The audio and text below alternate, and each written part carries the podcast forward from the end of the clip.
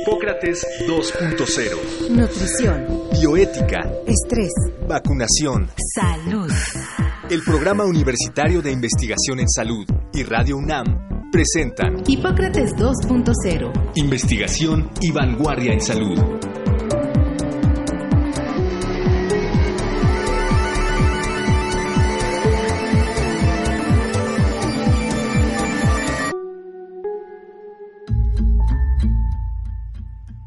En mayo de 2009, todos nos quedamos en casa. No lo podíamos creer. Se dijo que era una mentira, un ardid del gobierno para que nadie saliera de casa. Pero la realidad llegó muy rápido. Entre abril y noviembre de 2009, 65.672 personas en México se contagiaron de influenza causada por el virus AH1N1. 656 de ellas murieron. Los primeros casos comenzaron a detectarse en México a mediados del mes de abril.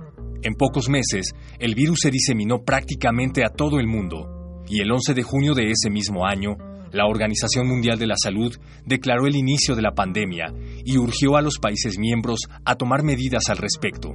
Este 2019 se cumplen 10 años de la pandemia de influenza. Por ello, en Hipócrates 2.0 invitamos a dos especialistas que estuvieron dando batalla a este virus desde los primeros días de aquella pandemia. El doctor Rogelio Pérez Padilla, médico internista, subespecialista en neumología, investigador clínico y profesor de pregrado y posgrado, que durante la pandemia fue director general del Instituto Nacional de Enfermedades Respiratorias, el Centro de Referencia Nacional de Casos de Influenza.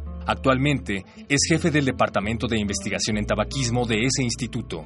Y al doctor Samuel Ponce de León Rosales, médico internista, subespecialista en enfermedades infecciosas y maestro en epidemiología hospitalaria, que durante la pandemia de influenza ocupaba la Dirección General de los Laboratorios Biológicos y Reactivos de México, Birmex, la empresa del Estado mexicano encargada de la producción y abasto de las vacunas del Programa Nacional de Vacunación. Actualmente es profesor de medicina y coordinador del Programa Universitario de Investigación en Salud.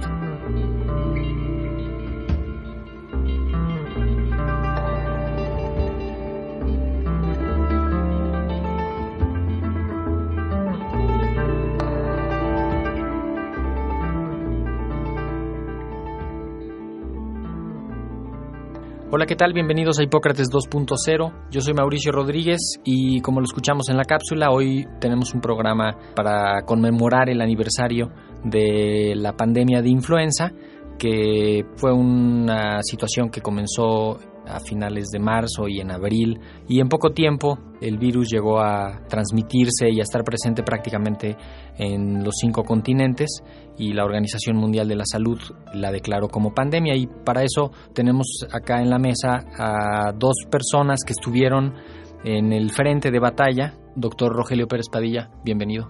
Muchas gracias por la invitación. Mucho gusto estar aquí. Muchas gracias. Y doctor Samuel Ponce de León, que ya ha estado con nosotros en varias ocasiones y pues también de nuevo bienvenido.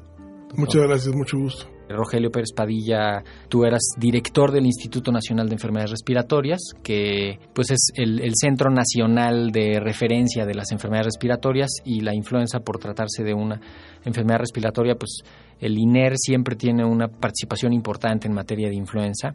Cuéntanos un poco de, de, esos primeros días en los que empezaron a ver la emergencia y a conectar los diferentes puntos que tenían. Con mucho gusto. Está descrito en el libro La pandemia de influenza, que bueno, pues es una fuente de información, pero hay un día específico que fue el 4 de abril, era un sábado y yo hacía visitas en el fin de semana para ver si había alguna situación en el, sobre todo en urgencias, en las terapias. Y me llamó la atención que tuviéramos a dos niños con influenza ya diagnosticada en ventilador, lo cual es muy poco común. Sí. Ventiladores con, con ventilación mecánica. Con asistida. ventilación mecánica, una enfermedad grave con insuficiencia respiratoria eso, eso. y ventilación mecánica. De hecho, en condiciones muy malas, finalmente fallecieron.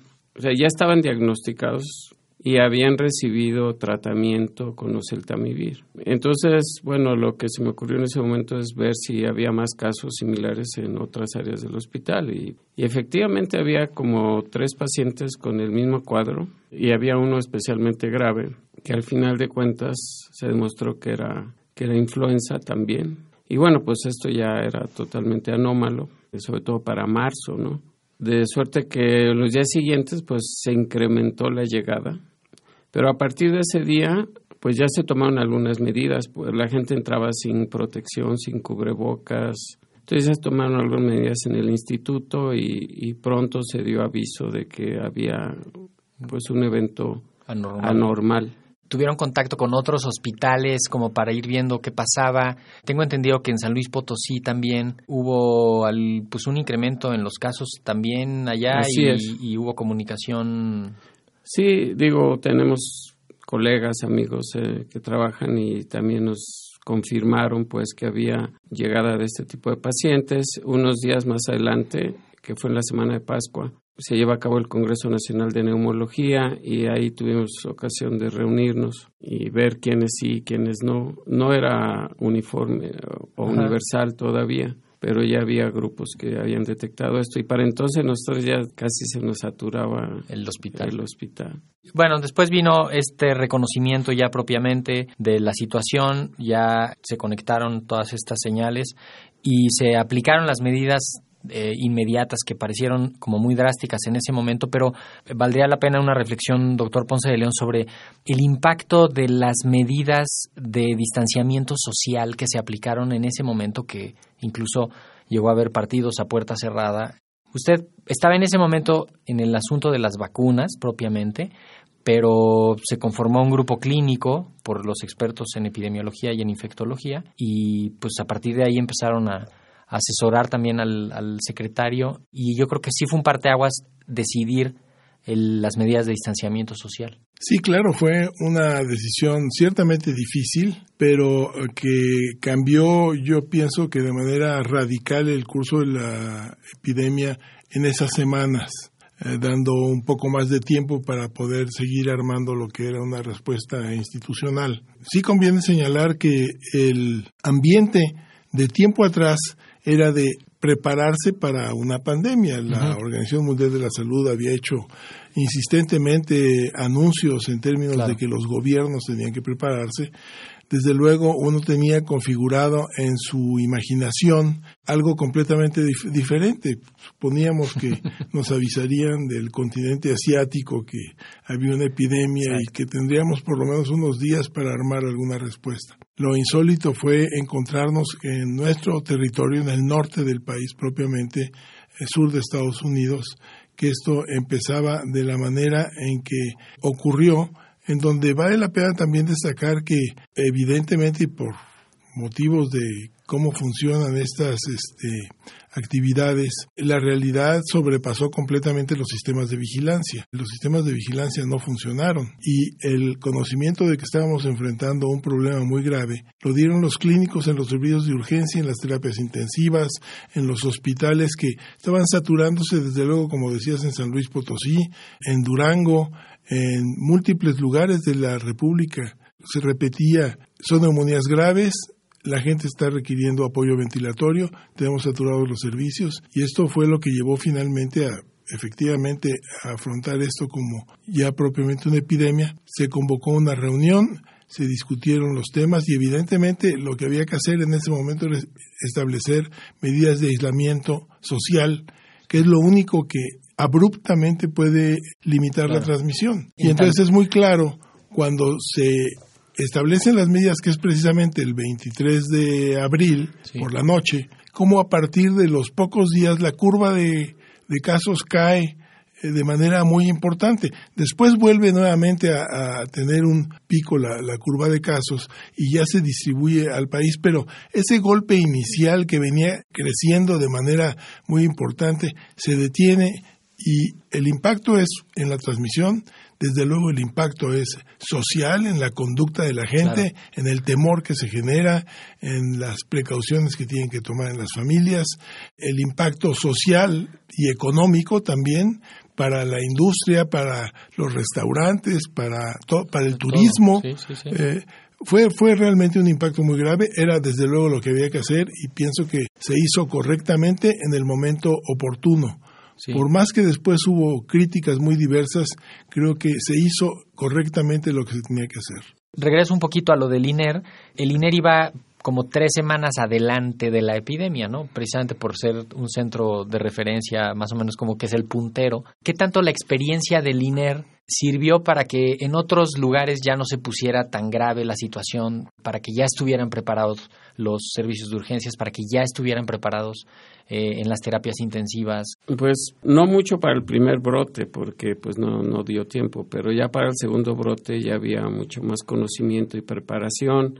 El grupo asesor clínico pues generó eh, guías de tratamiento, empezó a capacitar a los médicos, al personal de salud, se distribuyó información. O sea, para el segundo brote, que fue más fuerte que el primero, precisamente porque ya no hubo ese distanciamiento. ¿Ese cuándo fue? Por octubre. Por octubre. Ya, pues, fechas cercanas al inicio de la temporada habitual de influenza. Al inicio de la temporada habitual, entonces ese fue mucho más intenso y más doloroso, se puede decir, y ya no se dio ninguna de estas medidas.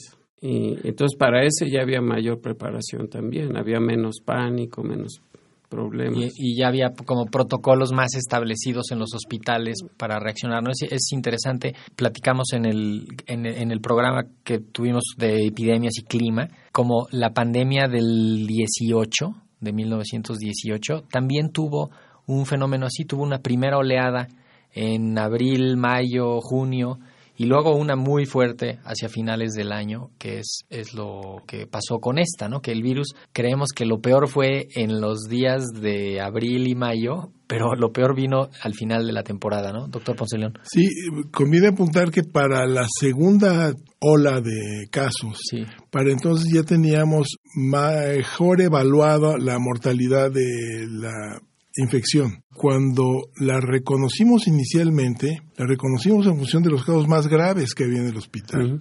Y asumíamos que no había manera de, de, decidir si era una mortalidad del 1%, del 2%, del 4% o de menos. Teníamos el antecedente y el llamado de la OMS para prevenir una epidemia de influenza por H5N1 que tiene una mortalidad de más del 20%. Entonces, ese era el escenario que va cambiando evidentemente conforme vamos viendo la evolución. Y que eso también justifica lo, las medidas de distanciamiento social en ese momento crítico, porque no se sabía exactamente frente a qué estábamos y en ese momento fue, ok, ahora sí que en lo que averiguamos con lo que tenemos hasta ahorita, esto es lo que hay que hacer, ¿no? Esa parte creo que fue muy valiosa. Así es, aunque a pesar de todo y a pesar del magnífico resultado de las intervenciones y de las felicitaciones de la OMS, Hubo gente, especialistas aquí en México, que criticaron acremente las decisiones, ya toro pasado, desde luego, y claro, viendo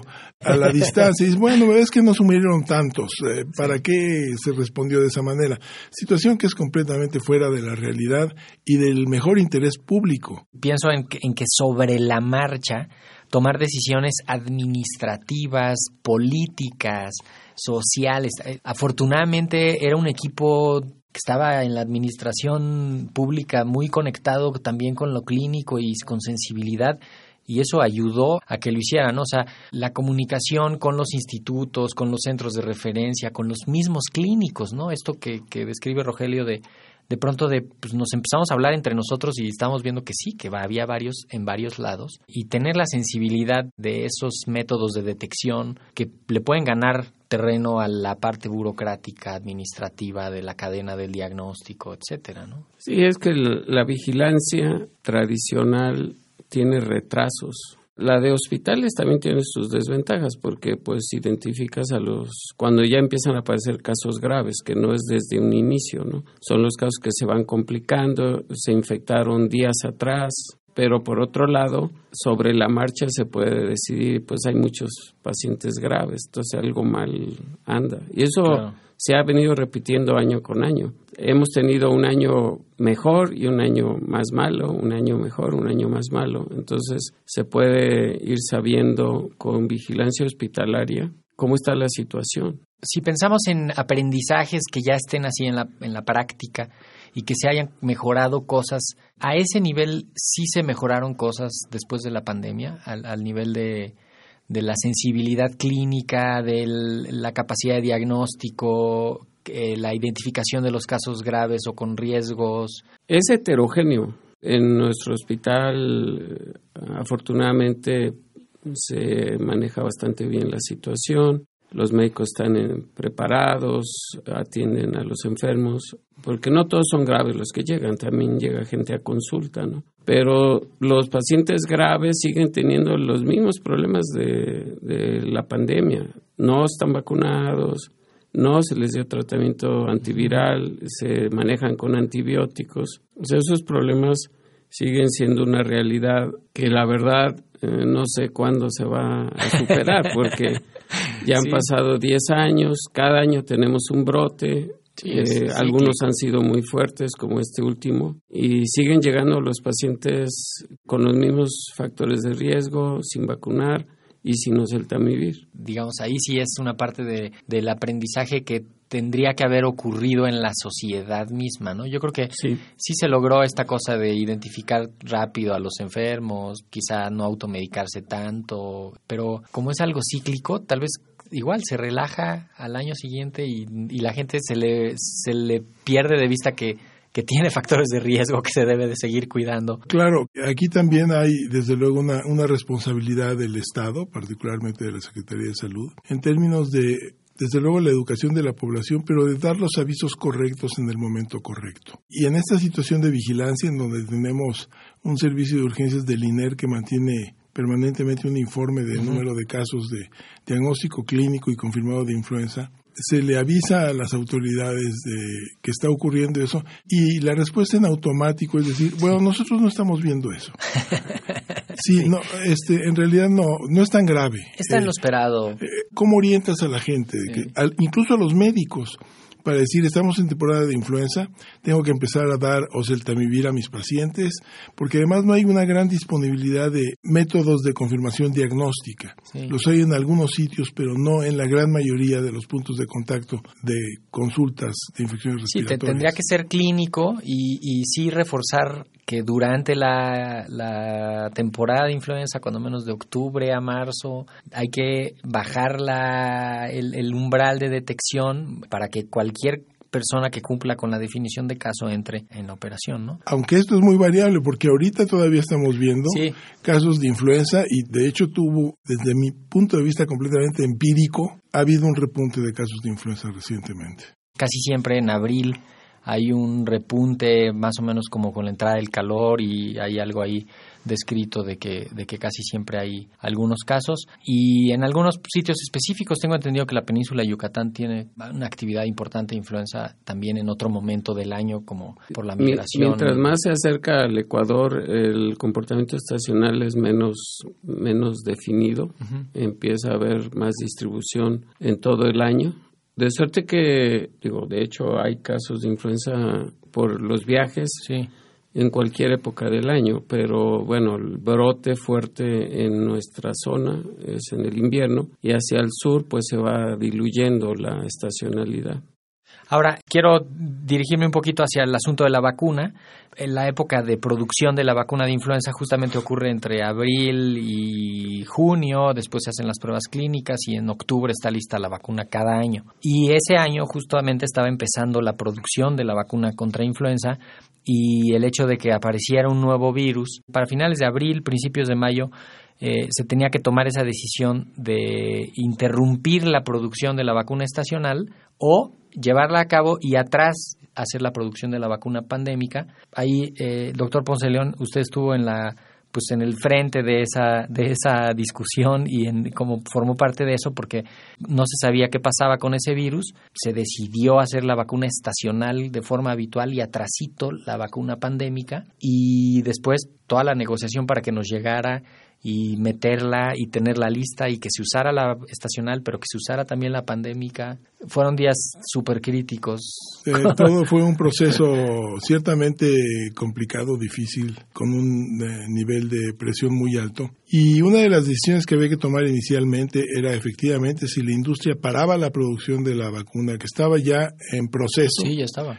Y si iniciaba solo producción con la vacuna para H1N1. Se decidió no suspender la producción y tratar de redoblar la capacidad para empezar a producir H1N1.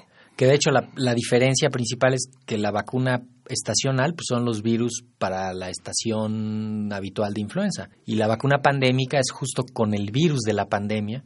Exacto. ¿no? Y se suponía, y así fue, que iban a circular todos simultáneamente, Sí. los virus estacionales y los, el virus de la, de la pandemia. El punto eh, interesante en relación a vacunas es que desde luego como respuesta a una epidemia o una pandemia, pues no es la medida más útil para intentar resolver los, el primer embate de las infecciones. Pero al mismo tiempo hay que decir que la vacunación estacional anual ofrece un nivel de inmunidad en la población de manera muy importante para enfrentar un virus diferente.